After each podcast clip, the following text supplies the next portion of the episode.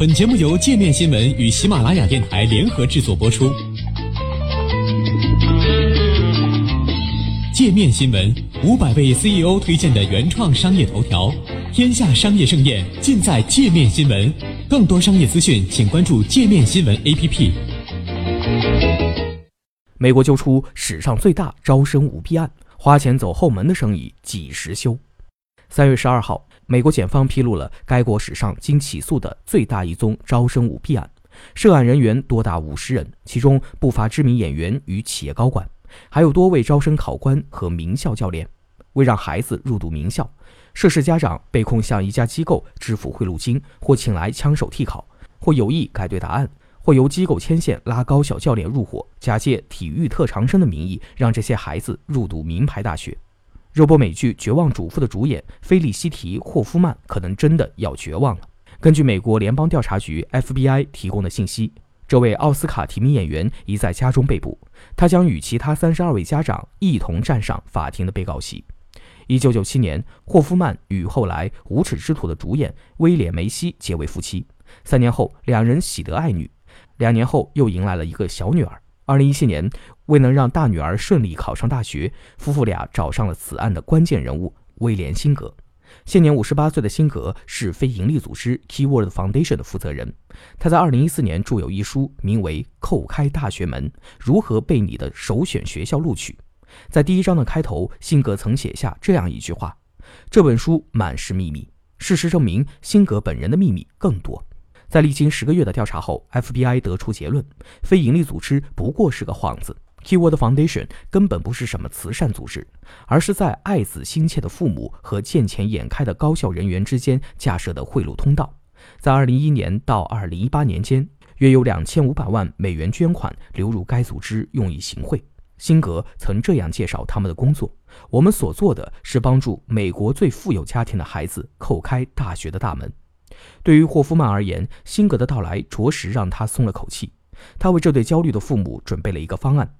安排一位 SAT 考官暗中替换正确答案，让他们的女儿考出高分。两人同意了。按照辛格的吩咐，霍夫曼让女儿以学习障碍等原因为由申请了延时交卷。二零一七年十二月，考官到位，一切准备就绪。很快，夫妇俩向 Keyword Foundation 捐出的一点五万美元得到了回报。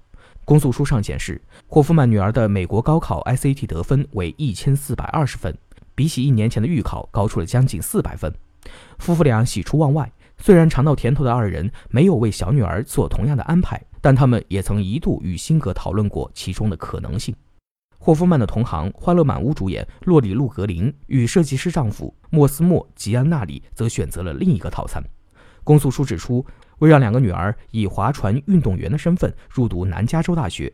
陆格林与吉安娜里共支付了五十万美元的贿赂金，其中有十万美元被南加州大学高级准体育指导员海尼尔收入囊中，剩下的四十万美元在女儿收到南加州大学录取通知书后，先后捐给 Keyword Foundation。但在入学后，陆格林的两位运动员女儿并没有在训练场上出现。辛格原本曾在加州萨克拉门托担任篮球、垒球、网球教练，后来投身于大学招生咨询工作，并创办了多家教练咨询公司。利用自己的人脉关系，辛格与多位美国国家大学体育协会第一级别学校教练沆瀣一气，给有需要的家长开后门，拿着孩子的运动照片或是换了头的年轻运动员照片，配上伪造的资质材料，充当体育特长生的申请证明。涉事教练的背景不乏名牌高校，耶鲁大学、斯坦福大学、南加州大学、德克萨斯大学、乔治敦大学、加州大学洛杉矶分校、韦克弗利斯特大学均卷入其中。根据检方提供的消息，耶鲁大学一女子足球主教练曾接受一位据称从未踢过竞技足球的学生入学。事成之后，孩子的父母给辛格汇去了一百二十万美元，其中四十万美元落入了那位教练的口袋。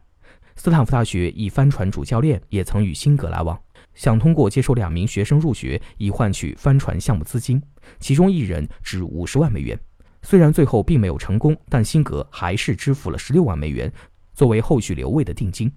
在与辛格交易的家长之中，还有一位是纽约国际律所 Vicky Fair Gallagher 的联合董事长律师戈登开普兰，他被控向辛格支付七点五万美元为女儿的 ACT 考试刷分。开普兰曾问辛格：“如果被抓到了会怎么样？”辛格说：“只要你们不说，就没人抓得到。”三月十二号，辛格对自己犯下的诈骗、洗钱、逃税、妨碍司法罪名供认不讳。涉事家长、考官、教练也正被抓捕归案。之后还会有更多涉案人员被起诉，辛格本人也将可能面临十五至十九点五年监禁以及巨额罚款。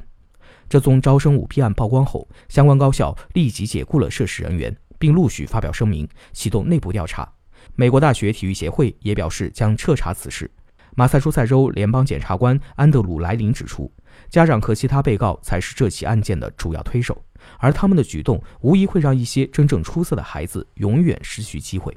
在批判教育不公现象的印度电影《起跑线》的结尾。孩子的父亲拉吉巴特拉在经历了半富装穷并成功跻身名校后，在戴着面具的家长和老师面前说出了这样一番话：“因为有我们这样会欺诈的父母，还有时刻准备剥夺他们机会的校长，那些孩子无法进入这个校园。教育已经失去了它的本质，沦为了一桩生意。而美国这宗案件的曝光，恐怕也很难真正刹住这桩生意的车轮。”